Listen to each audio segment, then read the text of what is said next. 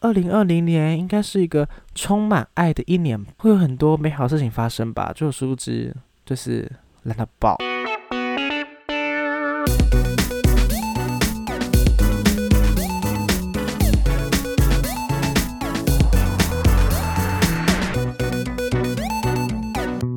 欢迎收听酒吧欧北讲，我听你欧北讲嘞，不是啦，我是徐贝林，真甲你讲我的零星故事。大家好，我是创作哈九的图文作家酒吧，只要在 IG 搜寻 A C H O 零四二零，就可以找到我喽。今天是二零二零的倒数第二天，没错，二零二零年终于要拜拜了。该用什么心态来迎接我们的二零二一年呢？我想应该就是就是差不多，因为就是都是武汉肺炎。现在正正确的讲法讲新冠肺炎 COVID 来听好吗？这一集可以讲一下上一集。我不是说我准备了那个星光三月的礼券当做交换礼物吗？结果抽到的是他好像觉得还蛮不错的，他就是但是就是表情有点淡定。其实我不太知道大家收到圣诞节礼物的那个觉得好不好的那个标准在哪里，因为他就觉得好像可能不是一个实体东西吧，他就觉得好像。没有到那种超开心的感觉，然后我就说你那五百块可以拿拿去买东西啊。可是他他好像可能觉得说新冠三月五百块买不到东西，那我觉得这样应该已经蛮好了吧。总之，他跟另外一个同事，另外一个同事拿到那个 on off 的。就你应该随便上网查什么耶诞节交换礼物，那你就看到一个什么 on 跟 off 那种电灯开关的那个小夜灯，那个说实在是蛮可爱的啦。但是他觉得他可能觉得那是比较实用，他就跟另外一个同事交换，就拿了我的远东百货，呃，不对，星光三月的百货的那个礼券跟他换了。我想说，嗯，好哦，我还我还蛮喜欢那个星光三月的那个礼券的啦，不然就是也是可以送我。然后因为我跟另外一个朋友。另外一群朋友玩交换礼物的时候，我们那时候是用三百块。另外一群朋友，我准备了一个相机，就是那个只能拍一次的一次性相机。我觉得这样这样好像蛮酷的。结果抽到那个人之前生日的时候，就有其他朋友送他那个相机，他没有用完。他现在如果又拿到我那一台相机的话，就等于还有两个，两个都是一样相机，他就觉得有点小困扰。然后我就拿我抽到的，我是抽到一手私藏的鸳鸯奶茶的奶茶粉，我就跟他交换，所以。那个相机又回到我身边，就变成说我自己拿我自己的礼物。然后我一开始就觉得拿那个相机拍照蛮有趣的，但是我可能自己不会想要主动去买。但是现在我就是礼物回到我身边了，就回到我自己身上，我就最近就一直拿拿起来拍，这样就觉得还蛮有趣的。然后就拍一拍，就想说好像赶快拿去洗哦，就是可能要再要再过几天，或者是过几个月，我把它全部拍完的时候就可以拿去洗，就是有一种回到以前。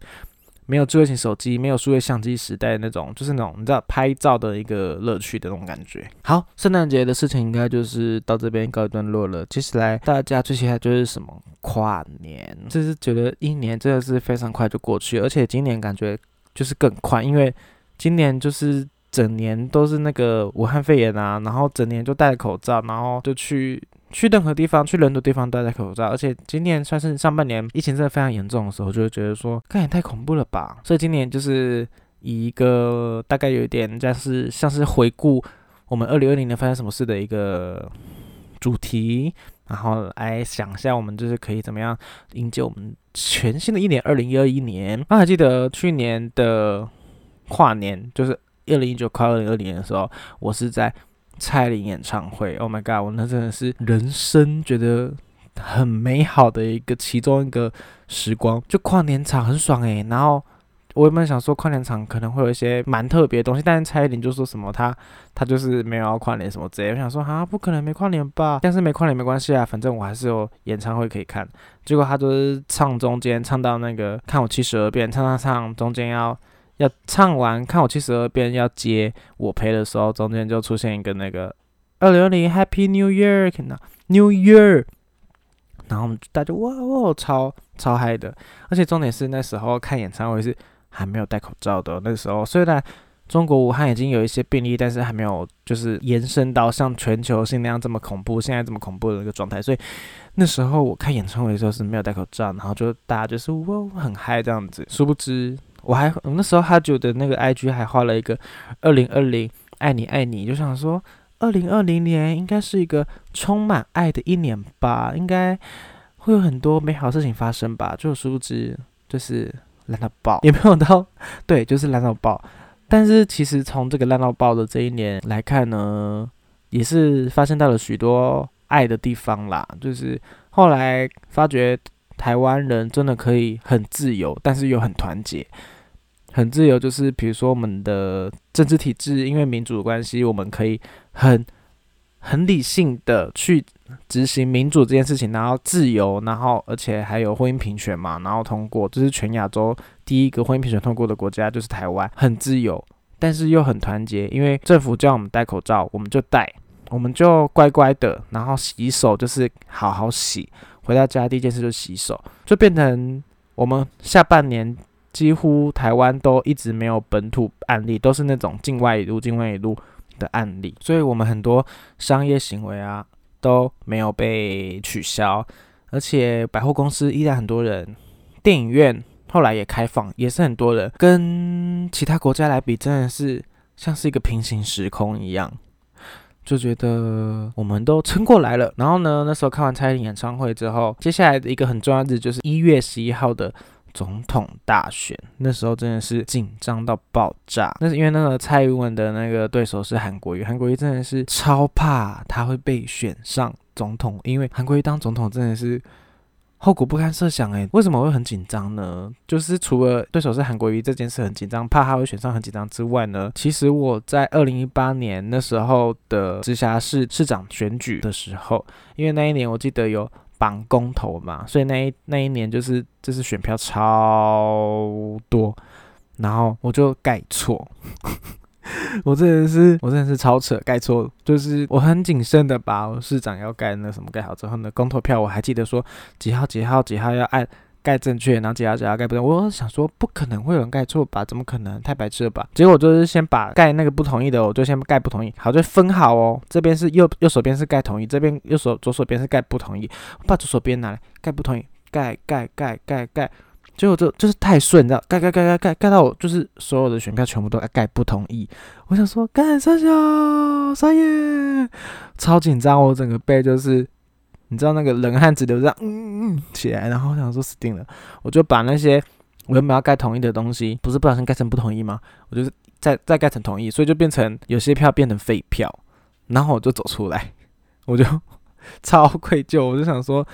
看台湾婚姻平权没有通过，一定就是我害的，我真的是不配。我跟我朋友说，我不配当 gay，我真的是回去跪算盘，然后。我记得那天就开票嘛，开一开开出来就是就是那个笔数真的还蛮悬殊的啦，就是想说天哪，如果刚好笔数很接近，然后我们又输，那这样该不会就是我害的？那时候就一直很自责，虽然是有点难过，但是有点觉得说 幸好不是我害的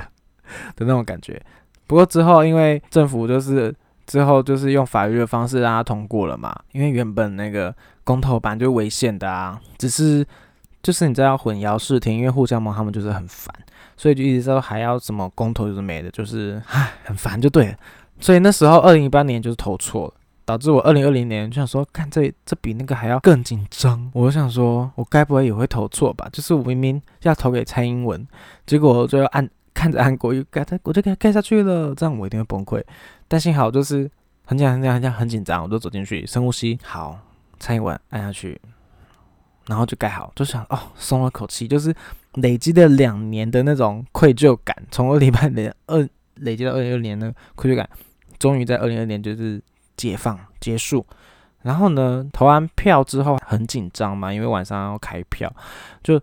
紧看着电视机前面。哦，那一天我还。就是相约跟朋友一起，因为我觉得我自己在家里看，如果承受到那个韩国当选的那个结果的话，我觉得我应该会心情非常的五味杂陈，所以我觉得应该要跟朋友一起，就是有一个互相安慰的一个状态的一个地区的地方保护的地方，然后就在那边看那个开票，但是幸好蔡英文的票就是一直往前领先，因为那时候大家一直呼吁说。要回来投票，要回来哦！真的，对很多外在国外读书还是干嘛工作的人都有回来台湾投票，就是也是幸好那时候还没疫情大爆发哦，不然那些人真的就是回不来呢。我真的不知道到时候会发生什么事。总之，因为大家就是很积极的都有回来投票，最后蔡英文就以八百一十七万票当选，掌声。就是幸好不是那个草包当选。我记得是应该是中华民国可以民选执总统有史以来，应该是说中华民国在台湾选总统有史以来就是最高票八百七一十七万票，就觉得说，哎，二零年有一个好的起头了，是不是就是在二月之后呢，开始有很多疫情嘛，然后。过完年之后，就是公共的地方都要戴口罩啊，然后大家就是不敢出去啊，然后什么都很怕什么本土案例什么有的没，就是搞得人心惶惶，可怕。全部都是中国害的，没有啦，不是，也不是中国人要成，也不是就是全部都中国害，就是你们的国家中华人民共和国中共，你就是也不知道那个到底怎样，然后你就不赶快第一手揭发那个讯息，就是想要压住压住压，殊不知就是要不砰就。大爆发，这样。原本今年要去日本玩，我原本今年想要去迪士尼享受那个用资本主义来堆叠出的那种梦幻的感觉，我就是想要去体验看看。因为所有的朋友跟我说，那个进去你真的觉得是不同世界，所以我就超想去。你看听起来多好，二零二零爱你爱你，我就去迪士尼爱我自己。对，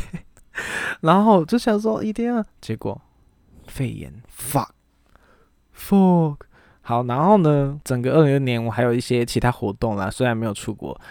然后就是直到之后台湾就是疫情比较稳定之后呢，有一些演出可以参加。那时候我就参加了阿豹演唱会，我就是有听百灵果嘛，认识阿豹，然后就听听听听听到超多歌。我想说，我就找到他在网络上前一个演唱会的片段，我想说，天呐，他的 live 也太好听了吧！他下次如果一有出 live，我就马上抢票。果真，他就是在在 Legacy 有那个都市女生，就是在台北、台中、高雄的都有各一场。就是除了阿豹以外，他就是其他的女歌手，像是徐若瑄。不是徐若瑄，徐怀钰，跟徐怀钰，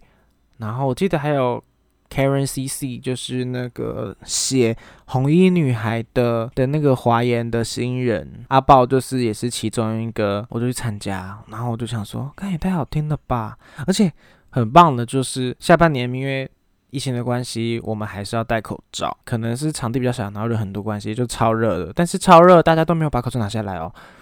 一样就是戴口罩在那边跳起来，跳起来就很像整个大型夜店一样，然后就呜呜呜，超好听。我整个就是继蔡依林演唱会达到人生的某一个，你我就是用最高潮的那种境界之外，就是第二个就是在阿宝演唱会上面，然后就这样啊，很棒。而且他那时候入围嘛，超多项，我还写了一个小卡片，我就画画阿宝，然后后面写一个小片水说，希望你可以得金曲奖，就是给他一点。力量，而且他那时候阿豹入围最多奖，我觉得眼睛一亮，就是他那时候入围了原住民专辑奖。然后去年得最佳专辑奖的呢，就是蔡蔡依林，他华语专辑奖没有得最佳专辑，但是最佳专辑奖得了最佳专辑，就是你知道有点像是班排前三没有得，但是结果你全得了全校第一名的那种感觉。我记得往年也是有，就是跟阿豹的情况一样，就是原住民专辑有得，然后最佳专辑也有得。然后我就想说，哇，去年是蔡依林当得最佳专辑耶，今年如果是阿豹得的话，就是蔡依林，蔡依林拿奖项颁发给阿豹，诶，我想就是他会打开。打开，然后讲出阿豹名字，想说天哪，这就是两个我最爱的女神，然后把那个奖传递给另外一个，我就说天哪，这一定超感动，我就一直很希望阿豹可以就是金曲奖得到最佳专辑。结果他金曲奖那天就得了三项，他入围八项，然后得了三个，就是得了最佳年度歌曲奖，就是那个 Thank You，就是 Thank You，Thank You，Thank You，马吉马吉马萨鲁，我就是我不一定唱的是很正确。大家就是因为我就是一直听，一直听，一直听，我就是就是就是你知道空耳版，我就一直听，一直听，觉得很好听。我就大家就是听最原本的唱法，就是上 YouTube 打阿豹 Thank You，你就可以听到最好听的那一种版本。这个得到年度最佳专年度歌曲奖，然后原住民专辑奖，然后就是最佳专辑奖，这就是最后就是真的是实现我内心所想要看到那个画面，就是蔡依林打开就这样。母亲的舌头，然后阿宝就上台这样子。Oh my god，太扯了。好啦，那那来休休坤姐，别走开，等一下再回来哦。哈主是一只可爱的蓝色金鱼，虽然有时候呆呆的，但正义感很强，时常为不公不义的事情发声。除了日常题材之外，还会根据时事绘制主题式的贴文，和粉丝互动，并一起思考。社会议题对自己的生活有什么影响？IG 搜寻 A C H O O 零四二零。好，欢迎回来。然后就是刚刚回顾到我去看阿宝演唱会嘛，大概就是九月的时候，十一月的时候得到我现在新，这是现在这工作这个新的工作，然后就开始上班。开始上班之后，马上就是两个礼拜就直接请假。因为就是去华山展览，就不知道大家有没有来看我的展览。反正我就是那时候就是一个呈现一个很佛系的状态。其实我觉得摆摊真的还蛮辛苦的啦，还要在那边准备那些商品，然后很多。其实我后来发觉很多插画家他们的。贴纸就是你知道那个开刀膜贴纸很贵，所以很多插画家就是他们都是跟我一样是用手剪的，手剪贴纸，还有很多就是那种吊饰啊、徽章也是自己包装的。我觉得太太超累，所以我就觉得说，我这次摆完摊之后，下次不确定什么时候还会再摆摊呢，因为基本上我是还蛮喜欢就是出去和大家互动，但是我希望我下次可以参加的是那一种。大家来就是可以，不是因为要买作品还买，不是买，不是因为要买商品还是怎样，然后才来，是就是很想要真的想要了解插画家的东西的那种地方的话，我就觉得我还还蛮喜欢的。可能就是要办一个专属于插哈九的展吧，就是如果很有很很有钱，我就办一个哈九哈九个人插画展，然后我就送大家娃娃这样。钱太多，钱太多送人家娃娃。其实真的还蛮想要做哈吉娃娃，因为我觉得做出来一定很可爱，而且很可爱。之后呢，我其实我都是想过这个画面，就是我可能在去出国的时候，我就带着哈吉娃娃，然后在飞机上，然后拍照，就说出国喽。然后可能到各个的地点，我就拿哈吉拍照，就很像就是哈吉出门哦，哦，超棒。但是现在连出国都不行啦，那我来做娃娃好了。其实我那时候有去就是打扮，然后想说可以做娃娃，但是。就是那种一次都是那种五百只的那种，我卖不完哎，没有人要买。我连我那个插画展的那个东西，就是我刚刚说那个华山展的东西都没有卖完的，娃娃怎么会卖得完？好啦，可能就是还是要希望大家可以再帮我多多分享给更多喜欢插画、喜欢哈九的人，让我的粉丝基数多一点，我才可以有机会就是。做一些更多有趣的事情，好不好？大家一起和我一起参与，一起就是了解台湾的一些历史故事。虽然我最近真的很少在花，他就小学堂。不过我我现在就是快回来了，我快要就是回到那个状态，因为你知道，就是进入一个新的公司，还在找那个生活的节奏嘛。就是一开始就是很不习惯，比如说上班时间什么之类，就是可能要抽出时间画图，还是抽出时间做什么事情。要慢慢一步一步来，而且，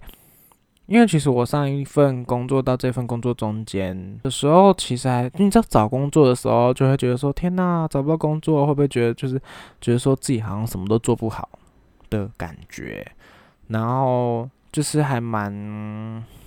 蛮难的。虽然那时候我也做了很多关于那个海珠小学堂啦，但是你知道，就是那种感觉不一样，就是。存在于不同的人生状态的时候，做出来东西就不太一样。所以那时候其实真的做的没有到那么多哈就小学堂的东西，就是可能算是一种瓶颈撞墙期吧。不过现在就是慢慢找回那个生活的步调，然后创作的方式还是什么的，就是慢慢要回到正轨上面之类的。好啦，反正其实我也不太知道那个社群到底是怎样才是合大家的胃口，而且我也不想要就是一昧的跟着大家的。胃口去做，因为我觉得这样子就是有点太在意在意于数字上。那时候我想说，可能要画一些大家觉得很好笑的那种贴文，但是又是又又不是我真的很想要说的事情，就就是互相在那边拉扯。好，总之我现在就是很努力，继续努力，好不好？展览完之后，那时候就是叫金马奖，金马奖就是真的超多台湾电影，因为今年因为疫情的关系，所以外国。的人就是那种好莱坞都不能拍，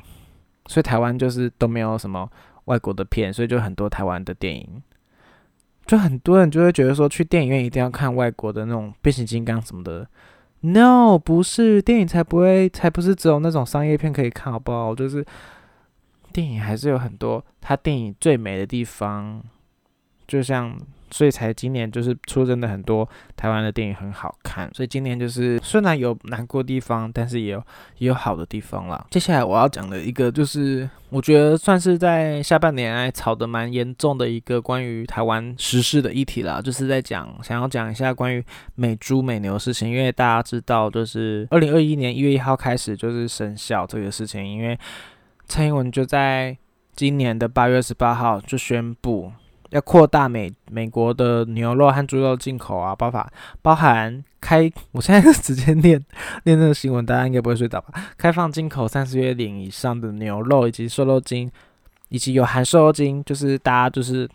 都很知道莱克多巴胺来猪来牛的那种美牛的那个美猪进口。就是在二零二一年一月一号开始生效，所以今年整个下半年几乎都在炒这个事情。所以我记得好像之前好像就炒过一轮，然后这次好像真的又是。好像真的事情了，开始我就开始去了解，说哦，这其实真的吵非常久了。其实那时候在国民党执政的时期，马英九就想说要开放这个了。当然那时候民进党在野党嘛，就是强力的反对，所以那时候呈现一个状况，就是国民党说这个很好，这个不是是不是很好，就是我们的考量是怎样怎样怎样。所以我们必须要进美猪美牛进来。当然，民进党那时候在野党就会说 “no no no”，各种什么强力的反对。然后当时民进党的人还有上街去游行什么之类的，就是强烈的要阻止他进来。然后呢，现在两个人就交换了嘛。现在变蔡英文上台就说我要开放，然后国民党就说我要禁止。你看，就是两个人的立场就是交换。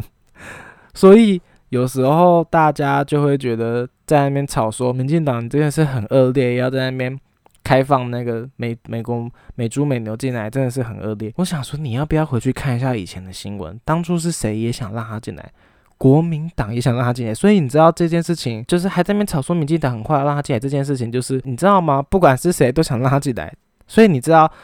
这已经不是国民党或者民进党错，你要去思考说。好，那今天为什么两个政党的人都想让他进来？这后面真实背后的事情是什么？一定不是就是只有美猪美牛跟我们健康的生活有关嘛？所以就是再继续去了解，发觉说美国为什么想要一直想要让他的美猪美牛进来呢？我们台湾市场这么小，他为什么还是要进来呢？因为我们就是自从全球化之后嘛，我们把东西卖出去卖出去，耶爽爽赚很多钱。当然，人家也是想要把东西卖进来啊。就是虽然我们可能就是立场市场没有很大，他们就是进来，我们就是国与国之间互互相维持贸易的公平。所以，当今天美国就是要求说好，那你还是要开放美猪美牛进来，这就是其实是给执政党一个大难题，因为大家也知道这个可能会有一点食安上面的疑虑，以及就是因为可能会影响到台湾国内产业的肉品的市场之类的。但是呢，为什么？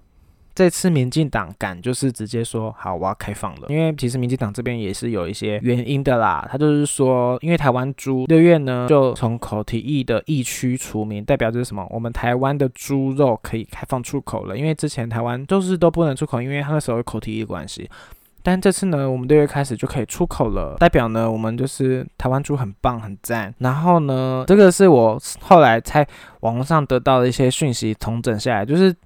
当然，蔡英文是觉得说口蹄疫区出名了，然后台湾猪更有保障，以及他们对于莱克多巴胺的那个风险跟健康评估，他们说这个是国际的准则。但是其实那时候在投票的时候，赞成与反对其实是非常接近，所以其实基本上可能还是有稍微一点疑虑。但是就是他是说每天就是要吃到一定的数量之后，你才会有。对健康风险，就是实在是我们一般人类很难达到，就是一天你要吃那么多美美国猪或美国牛。然后如果是猪的话，因为台湾的女生如果生小孩要坐月子的话，可能会吃掉猪的很多内脏，所以那个可能会也会有一点点风险，就还是会有一些需要注意的地方。但是现在就是你现在就是看，你知道民进党、国民党两个都想要让他进来。然后我们现在又因为是就是国际政治的关系上面，我们必须让他进来，因为我要维持一个贸易的公平性，让他进来。我们现在就看，就看说，那今天是国民党可以有办法保护台湾的猪，逃逃保护的比较好，保护台湾的健康权益保的比较好，还是民进党这一件事会做的比较好？我们就是已经没办法再去吵说谁谁谁让他进来，谁谁谁不让他进来，因为基本上就是两个人都想，两党的人都想让他进来，这已经不是食安问题，这已经是一个你知道国家安全问题。国家安全问题是什么？比如说台湾猪会不会台湾猪市场怎么样怎么样啊？这件事情，所以就是在我们一月一号通过之后呢，我们还是要持续去监督政府，持续去看他做的那些政策什么有的没的，持续去了解说这件事情对我们生活的影响是什么。就我前几个月那时候还是吵得很严重的时候，我记得黄总在现实动态也是有 po 过关于，就是因为我其实觉得这个这议题真的比较硬，所以我那时候是用现实动态一折一折蛮多折的去去讲说这件事情，就那时候没有画成贴文，因为我觉得贴文就是你知道一篇就是只有十十张，我觉得篇幅也比较有限，而且那时候用现实动态的话可以用一个比较口语方式啊。后来就是到现在，我还可以用 podcast 用直接讲话的方式去跟大家就是讲说这件事情怎么看。当然，民进党他在那边态度前后不一，大家就是可以指责。我也觉得说，看你们当初就不要踩那么死，就是在那边呃，然后现在又哦，你懂吗？大家听得懂吗？那国民党也是一样啊，也是一样。你就是之前就说我要加，我要我要通，我要通，我要通过，然后现在在那边说不通过，不通过，那个吃的会怎样怎样。你们两个不是一样，所以你知道，就是这件事情不是只是你在那边骂骂骂骂那个。国民党或骂民进党就好，就是基本上还是要就是全台湾的人一一起来完成这件事情。身为公民的我们，就是好好监督政府，看他们有没有什么事情做错了，什么不做错，好好的去监督好。他有人就会觉得说，可是健康才是最重要的吧？政府怎么可以就是这样牺牲全台湾的健康，换取他们的政治利益？就是可能就是因为民进党通过了之后跟美关系更好，所以民进党就是可能会比较好的政治声望吧？我不确定。他觉得说。台湾健健康才是最重要的吧？我很想说回答这个问题。我想说，健康跟政治之间的那个爱恨纠葛，爱恨纠葛，大家应该还蛮清楚的吧？就是在美国猪、美国牛发生之前，我们健康跟政治吵得最疯的是什么？就是大家还记得世界卫生组织吧？组织吧？他整个就是为了政治的因素，完全不让台湾加入啊！大家记得吗？那你在那边骂台湾猪进来，然后台湾牛进来，在那边骂民进党，说你不要去骂骂看那个世界卫生组织，你要跳出来说，干你的世界卫生组织，你不要因为政治关系，然后在那边好不好？当然，我们全台湾很很多人跳出来，但是没有人理我们，谢谢。我们就还要自己，我们就还要自己写，就是。集资，然后到那个《纽约时报》上面讲说台湾 can help。其实台湾人已经蛮习惯，就是所有事情都跟政治绑在一起。但是你就是真的要去好好梳理这些事情。所以台湾人你可以享有一些很自由、很民主的事情，但是当然也是在有些事情你还是会遇到一些困难，像是可能我们就会夹杂在中国跟美国之间这种。其实不管去去到哪里还是一样，除非你就是住到月球上，没有没有其他人类去管你，你就觉得哇好自由这样子。因为你知道，你就现在生长这个环境，我们现在就全球化环境，就是这些所有事情呢，是所有政治呢，所有事情就是人与人之间的那些有些阿里不达什么狗屁叨叨的事情，但是我们的日子还是要过哟。所以当你每次觉得哦好厌世什么时候，你就可以来看看。他觉得粉丝专业，然后你就一起骂那些酸民，一起骂那些讨厌的人，像是中共之类的，或者是你就可以一起来听哈，就把我被供听我在那边我被供。好啦，就是大概就是回顾二零二零年做了哪些事情跟一些新闻的部分。希望呢，二零二一年可以有一个更好的一年，就是大家记得多穿一件衣服，因为我现在录音的时间是十二月二七号。我听看那个新闻是写说会超爆冷，体感温度什么三度什么的，好可怕！我觉得大家一定要多穿几件衣服，不要感冒。再来就是最后的尾巴呢，来为我们的二零二一年许一个愿望。我就是我在想说，好，我要录这一集，我要想一个什么愿望呢？就是那时候看到蔡依林的《甜蜜蜜》的 MV，就是我知道大家那个正反两两极化，非常的评价非常两极化，因为我基本上我也是偏就是。觉得反的那一个 那一个意见，虽然就是好画面，就是有些画面很美，然后蔡依林服装很美，什么这有的没的，但是你知道，它整部的 MV 的剧情完全就跟《甜蜜蜜》这首歌就是一点关系都没有，真的是气死了，我真的气死了。好，但是《甜蜜蜜》这首歌我还是会听，而且你基本上《甜蜜蜜》这首歌就是一个舞曲，就是蔡依林的粉丝就是都很想要，希望就是《甜蜜蜜》这首歌 MV 赶快出来。为什么呢？因为就是 MV 出来，我们就可以在 KTV 里面都是大跳，这样 Baby It's a Piece 可以大跳。就是不是现在亮很帅拍那什么 MV？没有啊，没有啊恭喜他。亮很帅拍的 MV 呢，就是根本就没有跳舞，有啊，中间就是副歌部分跳一下，然后还有那个蔡依林要准备去跟海豚做爱的时候，那个很愉悦的那边跳舞那边，就是我看完是整个傻眼。而且你知道《甜蜜蜜》这首歌，其实它就是在讲一个女性呢，对于性这件事情，我们要。解放就是女生也是可以大胆的，也是可以就是谈关于性的东西，因为大家可能就说哦，女生不要谈性，看起来很风流什么的。我好像之前有在性别刻板印象那一集有讲过类似的事情，所以《甜蜜蜜》这首歌就是在讲说，就我们女生就是也是要了解自己的身体，去知道说哪边怎么样的方式可以让我感到快乐，可以让我感到就是很很开心的，很开心。然后我是觉得说有隐喻的部分，《甜蜜蜜》就是在讲说哦，可能。甜蜜蜜唱《甜蜜蜜》这首歌的人，或者是写这个《甜蜜蜜》这个这个人呢，他就是暗喻在讲说，怎样可以让这块呢，就是甜甜蜜蜜，甜我们的奶奶会很快乐，就是多去了解自己，让自己哪边是可以让自己很快乐的部分。这首歌就是要讲这件事情，就是一个性解放，这算是一个性解放的一个事情。结果你就演给我演一个什么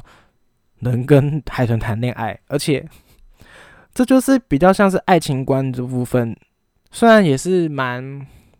也是蛮蛮前卫的啦，但是我就是跟这首歌不一样啊。好了，反正就这样。所以呢，我新的一年的愿望就是呢，因为蔡依林之前说《玫瑰少年》还要拍剧情版的，现在就是大声说蔡依林赶快拍出剧情版，而且我就是已经想好了，帮你想好那个剧情了，就是剧情版呢，《玫瑰少年》是在讲叶永志的事情嘛，就是我们就找那个谢颖轩来演叶永志的妈妈，然后。谢颖轩就会出现在那个同志代表型的那个舞台上，然后就会说：“我们还有，我们不能下车。”然后，然后千轩一定会演超好，然后我一定就是会哭爆，然后